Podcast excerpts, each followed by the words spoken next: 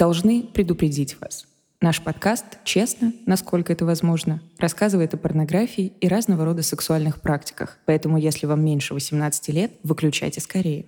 Мы делаем подкаст-исследования и стараемся представить различные точки зрения по вопросам, которые поднимаем в эпизодах. Ничего не пропагандируем, ни к чему не призываем и никого не пытаемся оскорбить. Иногда говорим оценочные суждения, а иногда вообще все выдумываем. Приятного прослушивания.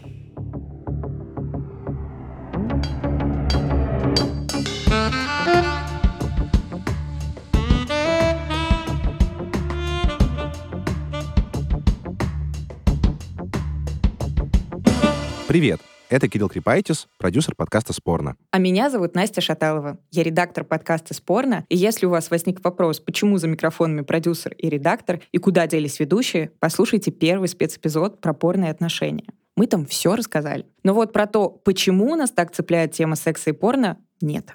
Давайте исправимся. Я смотрю порно с детства и обсуждаю его со всеми вокруг. Ну, кроме бабушки и мамы, наверное. Иногда это вызывает какое-то там стеснение, смущение, стыд, вот такие вот 3С. А иногда получаются очень классные диалоги, в процессе которых мы обсуждаем все. От отношений до проблем внезапно капитализма. А я начала смотреть порно уже в подростковом возрасте и не являюсь активным потребителем порно-контента сейчас. Но в процессе работы над подкастом я перерыла кучу материалов и отсмотрела тоже, и мне есть что обсудить, особенно права женщин. Я очень люблю говорить о порно и технологиях. И именно это мы сегодня будем обсуждать в новом спецвыпуске. Тему выбрал я, поэтому доминировать в этом выпуске тоже буду я.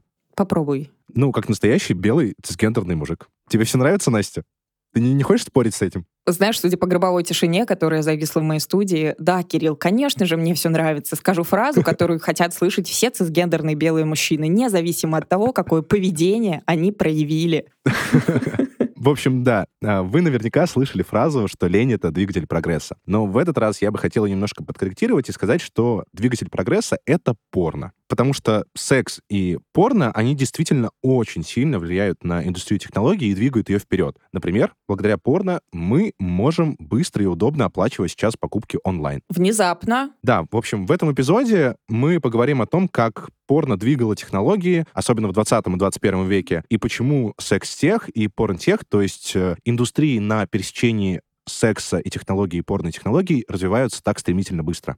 И, конечно, мы обсудим, какие риски из этого возникают и почему технооптимистам, которыми, кстати, являемся мы с Кириллом, не стоит расслабляться. И, пожалуйста, не забывайте заглядывать к нам в телеграм-канал «Спорный подкаст», латинскими буквами без пробелов. Ставьте сердечки на Яндекс Музыке, звездочки в Apple подкастах и пишите нам комментарии на Ютубе. Мы очень рады вашей поддержке, и она позволяет нам двигаться вперед. Добро пожаловать в спецвыпуск. Когда я думал, какую тему выбрать, я увидел замечательную лекцию стендап от Дмитрия Колодина на конференции «Мех». Это такая шуточная пародия на TED про маркетинг и про всякую digital-индустрию. Это видео называется «Как порнография придумала интернет». Дмитрий — это человек, который представлял интересы Pornhub в России до 2022 года, то есть до того, как Pornhub ушел из России, и поэтому он явно понимает, насколько порнография обширна и насколько она действительно влияет на интернет и на технологии. Я очень советую посмотреть это видео. Ссылочку на него мы оставим в описании. Но, несмотря на то, что видео такое смешливое, шуточное, веселое, там проскакивает несколько очень важных моментов, которые на самом деле не шуточные, и которые я очень хочу с тобой обсудить. Первый из этих моментов вот такой. Собственно, появление потокового видео, которое создали порно-ресурсы, привело к потребности более быстрого интернета. Потому что раньше, если вы помните, вы открывали картинку с голой женщиной, кликали «Открыть», шли заваривать чай успевали, может быть, разогреть бутерброд, возвращались, и она практически подгрузилась, если, конечно, не было дисконнекта. Более скоростной интернет, как и любая серьезная и мощная технология, подразумевает очень большие вложения, как финансовые, так и человеческие. И, естественно, в ответ требует некий спрос, который поможет как можно быстрее этому развиться. Как вы понимаете, порно-ресурсы первыми начали вкладываться более скоростной интернет. И спрос очень быстро появился, и мы прекрасно понимаем, что люди, которые подключали себе более высокие скорости интернета, делали это не для того, чтобы зайти в чат-кроватка, а для того, чтобы посмотреть определенного типа видео и картинки. очень трудно не согласиться с тем, что многие мужчины, а именно мужчины обладают все еще большим уровнем дохода в нашем ужасном мире. Настя показывает сейчас палец вниз, и я на самом деле с ней полностью согласен. Особенно это было заметно 20-30 лет назад. Именно мужчины платят за интернет для того, чтобы играть в игры и смотреть порнуху. Список потребностей по маслу. Оплатить интернет, чтобы играть в игры и смотреть порнуху. Дальше нет, все, там остановка.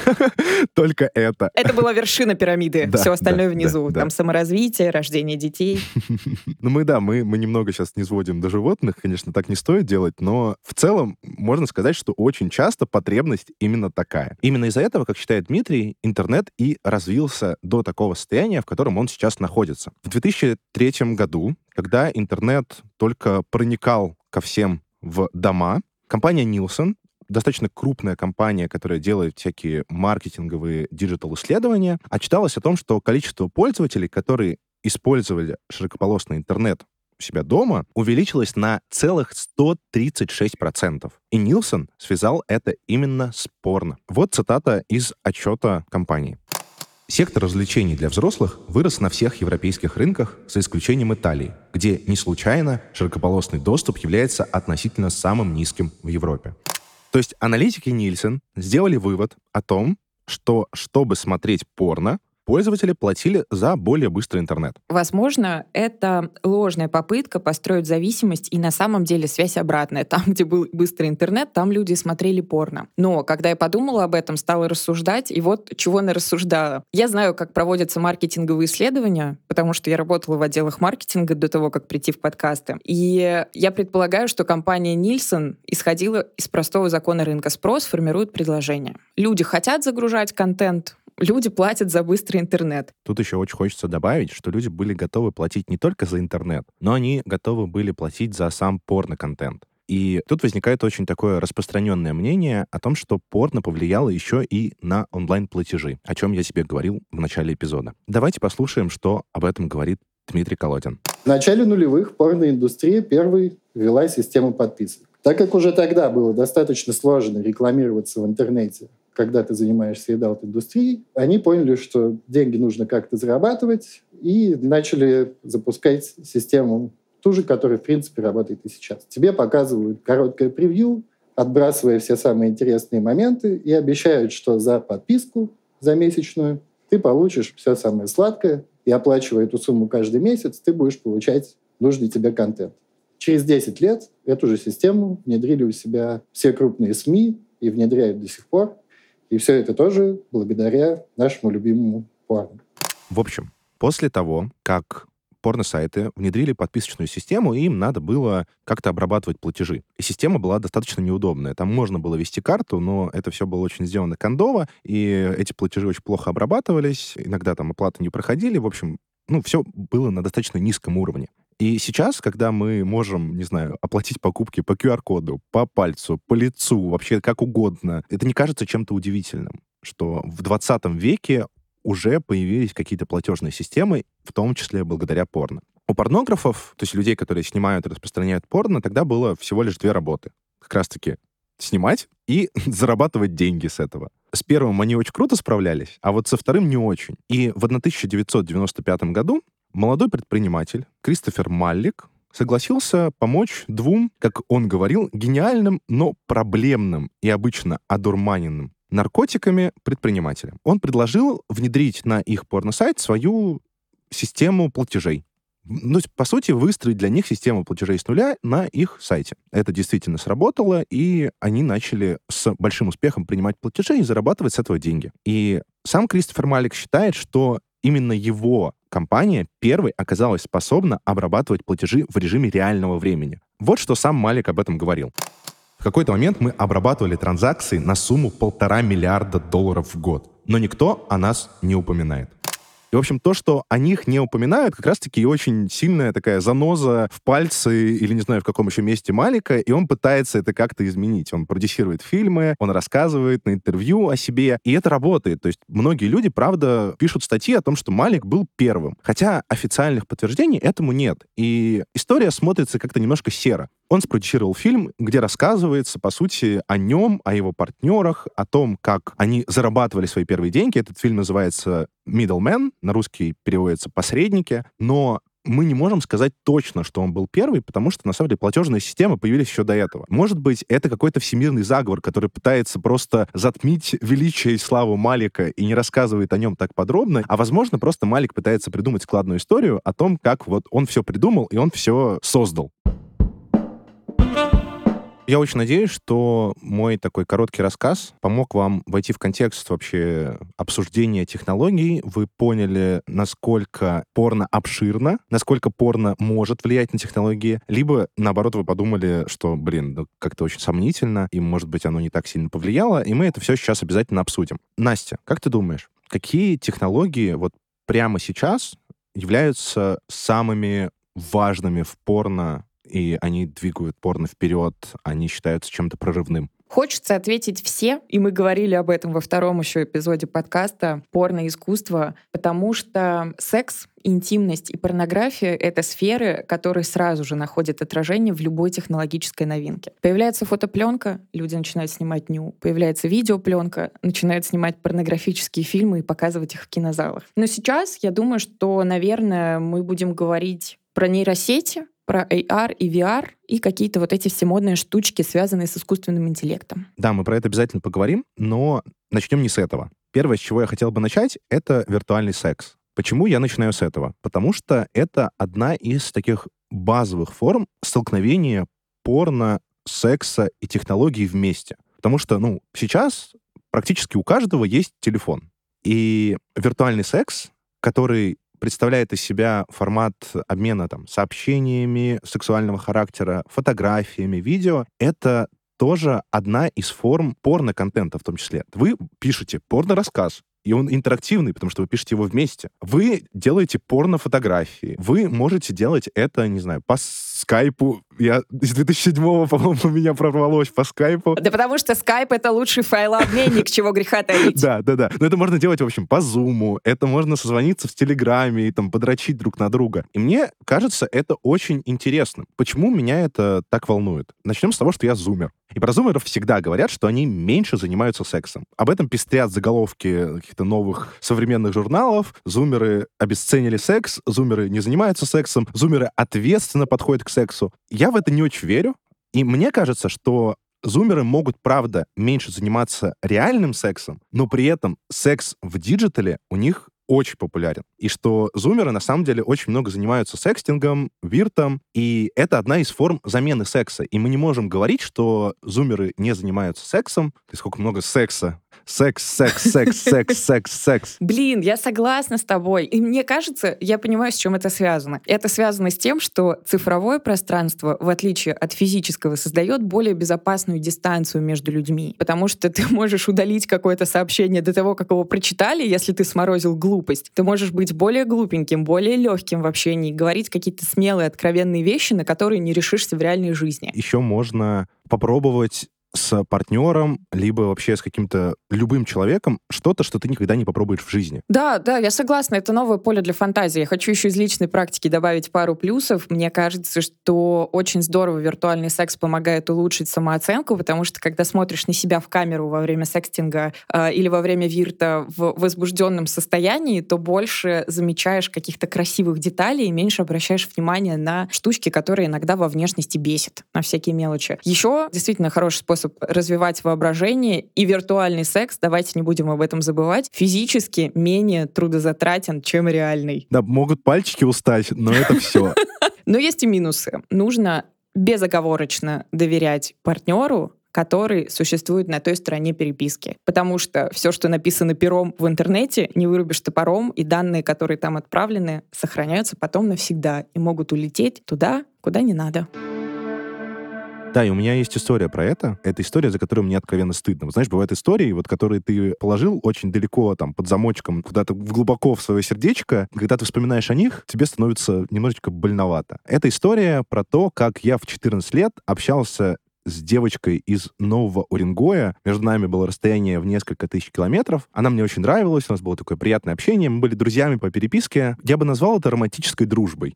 В один из дней я сижу в ВКонтактике, провожу там мои замечательные 14 лет, и мне пишет девочка. Какая-то просто, ну, рандомная, там такая полупустая страница, то есть сразу видно, что она создана, ну, как бы, чисто для того, чтобы написать и потом про нее забыть, либо ее удалить. Она пишет мне, привет, ты знаешь ее, и скидывает ссылку на вот эту мою подругу. Дальше происходит диалог э, такой короткий, она спрашивает, сколько ей лет, я просто без каких-то задних мыслей ей отвечаю, и в какой-то момент она просто пишет, я удивляюсь, как можно в 14 лет быть шлюхой. И скидывает как бы фотографии моей подруги во всех возможных ракурсах и все возможные половые органы. Я в тот момент сказал ей, что я ей благодарен, что вот она мне открыла глаза на то, что моя подруга вот такая вот шлюха. А что ты чувствовал тогда на самом деле? Я чувствовал себя очень странно, потому что эта девочка мне очень нравилась. Мне стало обидно, что вот она каким-то другим людям отправляет вот эти вот фотографии, а не мне. Я, наверное, чувствовал ревность в первую очередь, и эта ревность, она не позволяла мне как-то ее поддержать. Я не знаю масштабов слива, я не знаю, много ли людей увидели эти фотографии, и не я виноват в этом сливе, потому что она не мне их отправляла.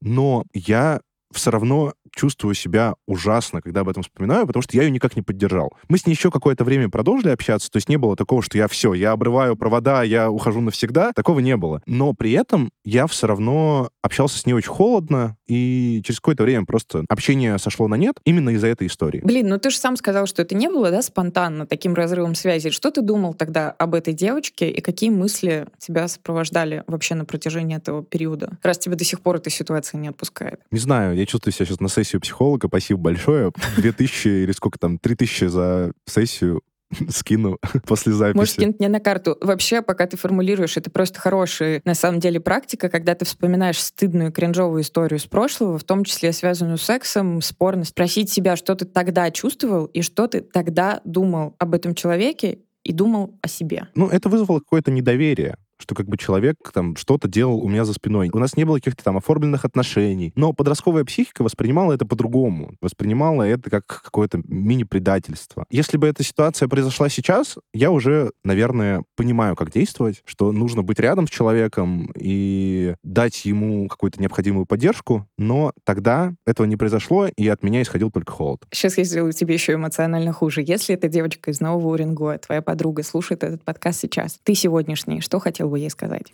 Блять. Прости. Все. Кирилл, я тебя как коллега партнер по подкасту и друг хочу поддержать и сказать, что, во-первых, мы все там были в незрелом эмоциональном периоде, и, слава богу, ты сейчас вылез из него, и ты уже взрослый мальчик, который может это проанализировать. Могу сказать, что куча мужчин старше тебя, 40-50 лет, все еще считают, что если женщина, которая им нравится, выбрала другого мужчину, то значит она шалава и паскуда. И застревают в этом состоянии. Так что ты растешь и прогрессируешь, все в порядке. Потому что если она со мной, то она молодец, а если с другими, то, естественно, ну что, шлюха, ну... Бог, если судья, как говорится. Слушай, могу с тобой поделиться тоже стыдной историей из прошлого на похожую тему, и когда я стала к ней подбираться, у меня задрожал аж голос. Меня никогда не сливали, но мне тоже слили материалы другого человека. И я тоже повела себя не так, как я хотела бы себя тогда повести уже из новой оптики. Короче, когда я была студенткой, я подрабатывала в некоммерческой организации, которая занималась трудоустройством людей с инвалидностью. И ребятам, у которых есть образование, мы помогали находить инклюзивную работу для того, чтобы с разными формами инвалидности они могли развиваться и реализовываться в профессии, а не шить где-то валенки за 3000 рублей, при том, что они там экономисты или айтишники. Но там так случилось, они потеряли здоровье. И у меня был клиент, молодой человек, у которого был детский церебральный паралич в такой довольно непростой форме. У него была нарушена координация, была нарушена речь, парень в здравом уме, в сознании, у него все было хорошо с интеллектом, но у него были сложности именно с коммуникацией. И однажды, когда я уже перестала работать в этой организации, тоже сидела в ВКонтактике, мне с незнакомого аккаунта пришло видео, где этот парень, с которым я работала раньше, сидит перед ноутбуком в костюме, красиво одетый, достает член и начинает мастурбировать на камеру. Я поняла, что это слив. А что ты почувствовала в тот момент, вот когда ты увидела это видео? Страх, смятение, стыд, ужас? Какой спектр эмоций? Когда я увидела это видео, мне стало безумно неловко. Я распереживалась, разнервничалась и написала нашему общему знакомому с этим мальчиком очень аккуратно и спросила, как у него дела, и как дела у нашего общего знакомого, и получал ли он такое видео тоже. И я узнала, что это действительно слив, что парень, видео которого мне отправили, был уверен, что он переписывается с девушкой, у них были виртуальные отношения, но на самом деле на том конце провода был сливер, который записывал его мастурбацию и вымогал деньги. И э, он их не заплатил, и поэтому видео с его мастурбацией отправили всем его подписчикам ВКонтакте, всем друзьям, которые там были. Я подумала тогда о нем стыдную мысль. Я подумала, господи, какой же ты дурачок, что ты попал в такую ситуацию. Как так было можно? Но на самом деле я сейчас уже 30-летняя понимаю, что эта мысль возникает там же, где живет иллюзия, что если мы будем контролировать наше общение, если мы будем общаться с правильными людьми и вести себя правильно, то с нами ничего плохого не случится. Наши интимные фотки, видео не сольют, мы не окажемся в интернете, мы не будем подвергнуты насилию, каким-то проблемам. Но сейчас я понимаю, что на самом деле это просто иллюзия контроля. И на самом деле, если ты поставишь себе самые тяжелые пароли, если ты включишь везде двухфакторную аутентификацию, если ты вообще защитишься всеми возможными методами, тебя все равно могут сломать и слить твои фотографии. Да, я еще хочу добавить, что никто из нас не застрахован от того, чтобы встретить мудака и мразь в своей жизни. Очень часто бывает так, что партнеры, наши знакомые, друзья по переписке, парни, девушки, в которых мы влюблены, после расставания каких-то триггерных моментов или даже спустя годы могут оказаться паскудами и гадами. И поэтому даже если сейчас вам кажется, что человек безопасен, это не означает, что через год, два или пять он на вас не обидится и не разошлет ваши голые фотографии всем вашим друзьям или родителям. И такие ситуации происходят нередко. И это не значит, что нам стоит бояться и тревожиться всех людей. Это просто значит, что нам, я для себя делаю такой вывод, нам просто не следует нападать на людей, которые стали жертвами сливеров, потому что каждый из нас может оказаться такой жертвой, и лучшее, что мы можем сделать, это оказать такому человеку поддержку, а не обвинять его в глупости и не задавать тысячу уточняющих вопросов. А все ли ты сделал или сделала для того, чтобы тебя не слили? Это то же самое, что говорить женщине, которую бьет муж. А что ты делала, чтобы тебя не били? Да, и на самом деле, если вы увидели чьи-то сиськи или чьи-то письки в интернете, это ничего не говорит плохого о том человеке, чьи сиськи или письки вы увидели. Это говорит только плохо о том человеке, который эти фотографии распространил.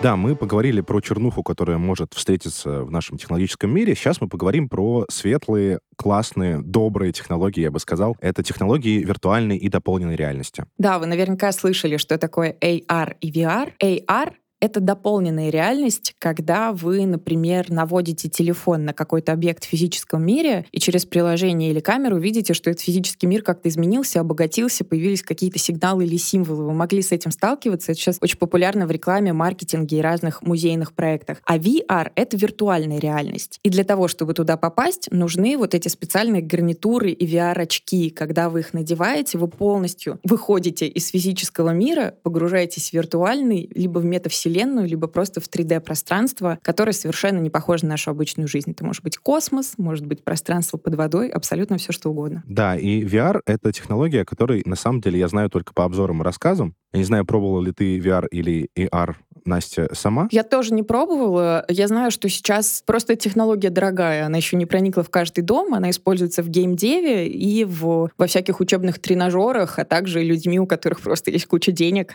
Да, да. Здесь можно вспомнить э, тот нашумевший шлем от Apple Vision за 3,5 тысячи долларов и понять, что на самом деле технология не совсем для всех, но уже есть более дешевые устройства, которые, ну, в теории звучат классно, но на практике, не знаю, я один раз надевал шлем VR, и качество изображения так себе, от непривычки голова кружится, и, в общем, все не так классно, как э, изначально нам маркетологи это продавали. Но стоит сказать, что это правда сильно влияет на индустрию, потому что на порно-сайтах появляются отдельные вкладки с порно для VR. У этого есть э, очень большой потенциал, я бы так сказал. Для этого эпизода я поговорил с Аней Вольф, экспертом точки любви, и разузнал у нее, как VR и секс-игрушки меняют порно-индустрию и секс-индустрию. В целом, появление VR дало такой большой прорыв в adult сегменте. Появились, во-первых, игрушки, которые могут коннектиться с VR-порно, буквально нажатием одной кнопки, благодаря чему можно полностью погружаться в сам процесс, наслаждаться каждым моментом. И также в сексе появились игрушки, которые называются теледильдоники. Это игрушки, которые позволяют заниматься парам, находящимся на большом расстоянии сексом. Ты сказал, что секс-игрушки могут коннектиться к порно. А можешь, пожалуйста, пояснить, как это работает? Потому что, ну, я не знаю, я себе представляю, что это какой-то искусственный интеллект. Он высчитывает, там, анализирует видео, анализирует звуки, и, исходя из этого, имитирует ощущения. Но я думаю, что вряд ли это так работает. Ну, работает действительно не совсем так. В игрушке предусмотрен специальный датчик, который реагирует как раз-таки на коннект с э, видео. Если мы заходим на Pornhub, можем заметить отдельную категорию, которая называется VR-порно. Нажимаем на нее, и там будет прям отдельная иконка «Подключить игрушку». Нажимая на эту иконку, игрушка самостоятельно коннектится с видео. Таким образом, стимуляция от игрушки будет засинхронена с видео. То есть, если игрушка у нас вибрирует, значит, вибрация будет идти в такт движением актеров. По сути, идет управление именно видео через игрушку. Если хочется побыстрее, видео начинает быстрее А-а-а. реагировать. Хочется помедленнее, видео, соответственно, идет более медленно. Я просто думал наоборот. Я думал, что есть в видео определенный такт, и вот он именно имитируется на игрушке. Нет, тут э, именно управление через игрушку, чтобы подстроить так, как комфортно именно тебе. Ну, то есть, на самом деле, это уже в каком-то смысле интерактивная штука в плане того, что это uh-huh. уже может быть ближе к VR-порно-игре такой. Ты не можешь, конечно, полноценно передвигаться или что-то еще делать, но при этом ты все равно контролируешь видео. Значит, можно не просто посмотреть какое-то невероятное порно, а погрузиться в него полностью и даже поучаствовать. Надеть, например, VR-очки, достать вибратор и заняться сексом в космосе. Да, я тоже об этом подумал, когда мы записывались с Аней. Можно будет проживать какие-то невероятные, крутые сценарии и реализовывать те фантазии, о которых ты мог бы даже, ну, и не думать в реальной жизни. Я бы, например, очень хотел попробовать секс на Марсе. Круто! Будущее уже наступило. Да, а знаешь, где можно прикоснуться к будущему? Кирилл, конечно, знаю. И где же? Прикоснуться к будущему можно в одном из самых крупных магазинов для взрослых «Точка любви». У ребят есть и устройство для просмотра VR-контента, и игрушки с подключением к порно-роликам. А еще в «Точке любви» можно купить крутые бесконтактные вибраторы. В свое время они совершили революцию в мире секс-игрушек. Или можно найти там устройство для теледильдоники. Название смешное, но это очень классное устройство для того, чтобы заниматься сексом на расстоянии в несколько тысяч километров друг от друга. Если хотите закупиться чем чем-то новеньким и интересным и испытать новый сексуальный опыт, сделать это можно через приложение «Точки любви». Вам, нашим слушателям, мы дарим промокод на скидку в 15%. При заказе через приложение вбейте «Спорно» на русском, без пробелов, кавычек, запятых и прочих знаков. А если вы закупаетесь офлайн, просто назовите этот промокод продавцу. Хочу заметить, что промокод работает только в приложении и офлайн. Все нужные ссылки и промокод мы оставим в описании к этому эпизоду. Ищите его там и дарите себе любовь. Мяу. Кстати, по поводу секс-игрушек. Я не знаю, как они появились в современном виде, в котором существуют сейчас. Я первый раз в жизни, кстати, тоже увидела секс-игрушки в порно, и слушатели предыдущего выпуска знают, какая я коллекционерка этого добра. Ты можешь музей свой создавать секс-игрушек. Да, если не получится в подкастинге, я устроюсь просто в магазин «Точки любви», ребят. Я надеюсь, вы меня возьмете. Короче, я знаю только, что в 18 веке уже существовали первые какие-то вибраторы, которые делали из дерева, существовали там презервативы из кожи, которую дубили или истончали, и какие-то такие штуки. И дальше я уже знаю про вуманайзер и современные игрушки, которые существуют сейчас. Как появились секс-игрушки в современном виде? Связано ли это с освоением космоса и созданием новых технологий, как это обычно бывает, что все нам подарили либо космонавты, либо военные? Да, ты правильно сказала про вуманайзера. В свое время он совершил революцию в секс-игрушках, вообще в индустрии секс-игрушек. И обычно все начиналось с того, что кто-то что-то не туда приложил. И вот как бы, ну, получилось, поперло. Вроде вроде стало приятно, и можно, получается, использовать. И я поговорил об этом с Аней тоже. Давай послушаем. Люди очень долго молились на член, как бы то странно не звучало, но это факт. Это орган, который отвечает за продолжение рода, ну, и люди на символ, него молились, да. Поэтому со временем их стали делать чуть меньше, и оп, кажется, можно использовать. Так появились примерно самые первые э, игрушки. После этого все началось с массажеров. То есть оставались по-прежнему какие-то классические фалоимитаторы, оставались дилды без э, каких-либо стимуляций. И начали развитие просто классических массажеров для тела. Пошел бум именно на это, и так был создан вант тот самый. Это изначально массажер для спины. Он поэтому всегда большой, с мощной вибрацией, чтобы после тренировки хорошо разбить все мышцы. Ну, как обычно это бывает. А что если? Это если довело до оргазма, поэтому вот отсюда пошел как раз-таки старт создания более новых игрушек. Начали внедрять именно вибрацию, смотреть, как еще можно сделать. И в дальнейшем, э, уже в начале 21 века, были созданы и другие технологии, например, бесконтактная стимуляция, ага. воздушно-волновая стимуляция. Она считается бесконтактной, потому что все воздействие, все эти мембраны начинают колебаться внутри самой игрушки, а до зоны стимуляции доходят только волны. Прямого контакта нету. И как раз э, создание первого бесконтактного стимулятора тоже стало очень таким важным мероприятием в истории секс-игрушек. В целом история создания очень красивая была. Прям безумно красивая, романтичная, я бы даже сказала. А в чем романтик? Все это началось с компании Womanizer, в переводе с немецкого как «любовник». Один потрясающий мужчина, инженер, безумно любил свою жену, но столкнулся с такой проблемой, что жена не получает оргазм. Он решил исправить эту ситуацию и создать для нее идеальную игрушку. Ушел в свой гараж, где у него стоял аквариум. И он долго смотрел на фильтр для воды, который идет в аквариуме. И заметил, что из этого фильтра волнами выходит воздух. И решил, как можно это все внедрить э, в секс, внедрить в удовольствие. И создал первый бесконтактный стимулятор, вручил его жене, сказал идти пробовать. После нескольких доработок мы получили на данный момент идеальную женскую игрушку. По статистике 98% испытуемых получили оргазм. Блин, мне очень нравится романтическая история про бесконтактный вибратор. Еще раз помогает убедиться, что не все мужики свиноты. Очень приятно. Спасибо, Настя. Пожалуйста, сильвуплем. И вообще развитие секс-игрушек в целом стало очень большим шагом к сексуальной свободе женщин. Потому что женщины благодаря могут изучать свою сексуальность и получать, наконец-то, оргазмы, которые не могут получить во время секса. Да, это правда так. Женщины покупают секс-игрушки гораздо чаще, а мужские игрушки менее востребованы. Давай послушаем, что об этом говорит Аня.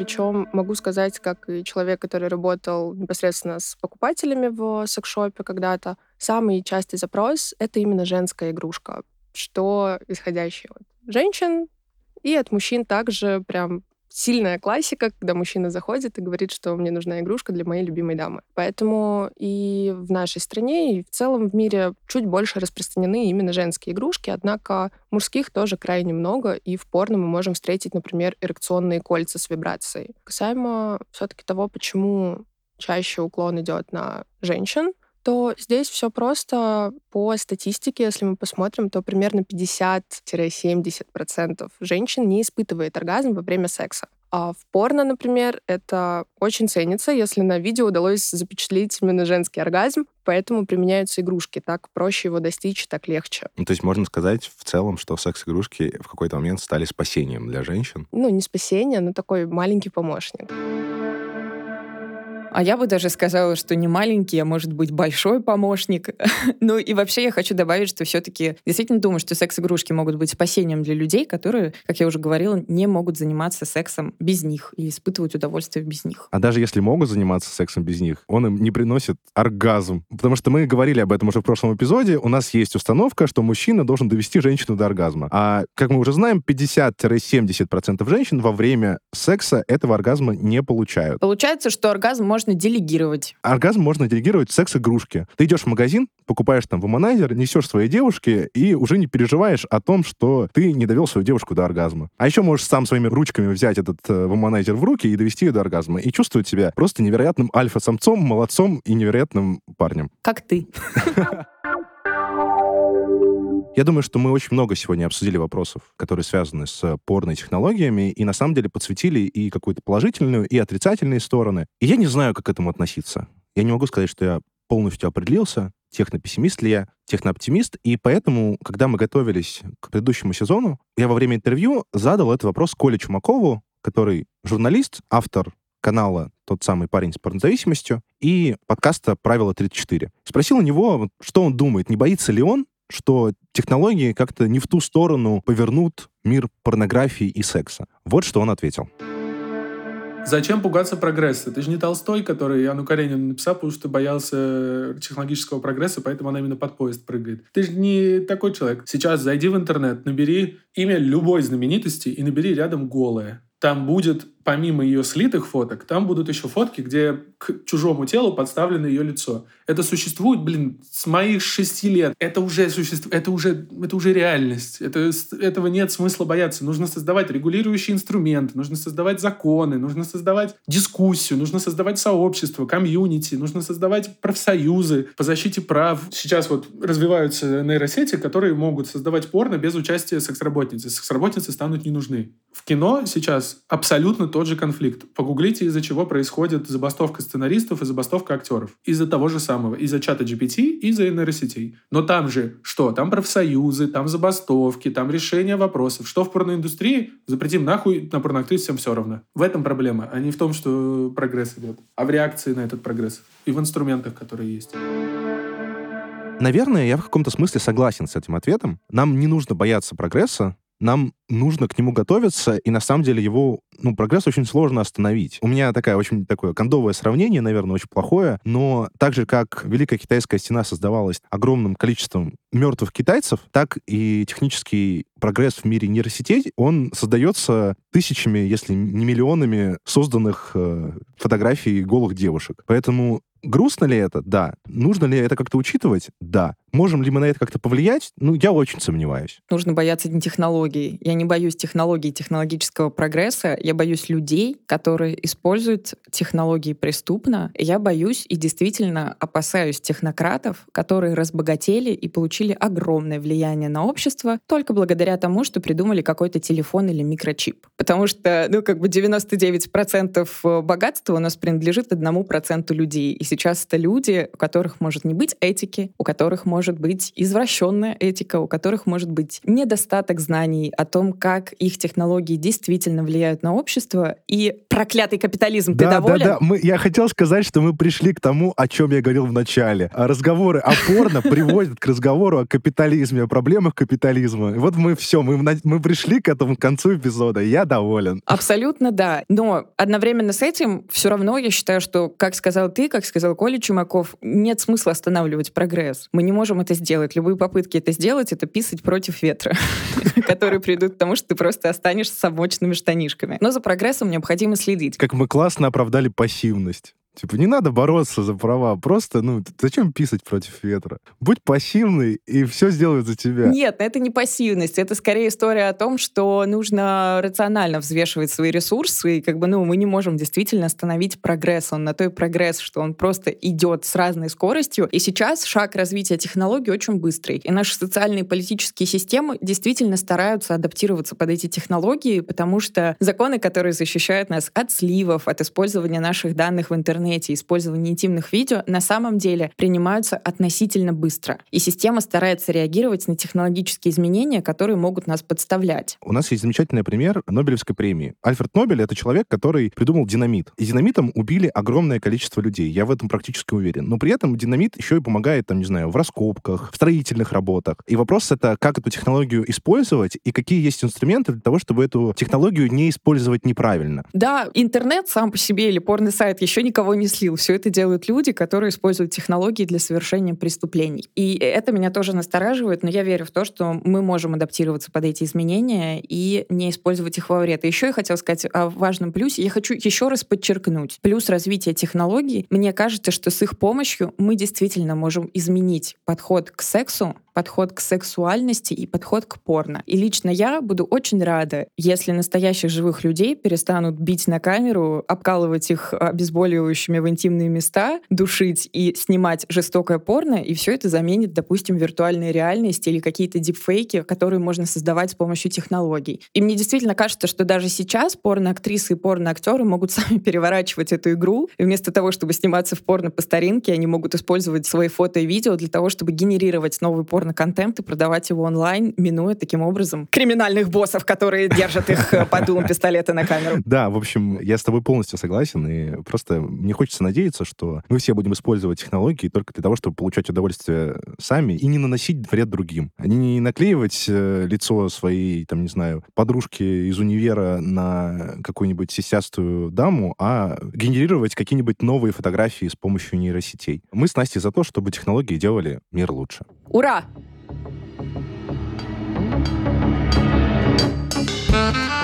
Вы слушали «Спорно». Подкаст исследования порноиндустрии в России и мире от студии Терминвокс. Подписывайтесь на подкаст на всех подкаст-площадках и на YouTube. Спорно уходит на перерыв, но не прощается. Вступайте в телеграм-канал «Спорно подкаст» без пробелов латинскими буквами. Там мы делимся классными материалами о порноиндустрии, постим нюцы. Это была шутка, потому что это запрещено законом. Но согласитесь, что стало интересно. Ссылку на телеграм-канал мы оставим в описании. Да, ставьте нам звездочки на Apple подкастах, сердечки на Яндекс Музыке и пишите комментарии в телеграм-канале и на YouTube. Мы всегда очень радуемся, когда их читаем, ну или немножко расстраиваемся, если они негативные. Но всегда думаем о том, как сделать подкаст еще круче. А еще подписывайтесь на социальные сети студии Терминвокс, чтобы не пропустить другие наши замечательные проекты. С вами был Кирилл Крепайтис И Настя Шаталова. Мы благодарим за участие в подкасте «Эксперты точки любви» Аню Вольф. Над подкастом работали звукорежиссер Тимофей Сулимов, композитор Полина Бирюкова, дизайнер Лиза Семенова. Спасибо за помощь в проекте шеф-редактору студии Марии Погребняк.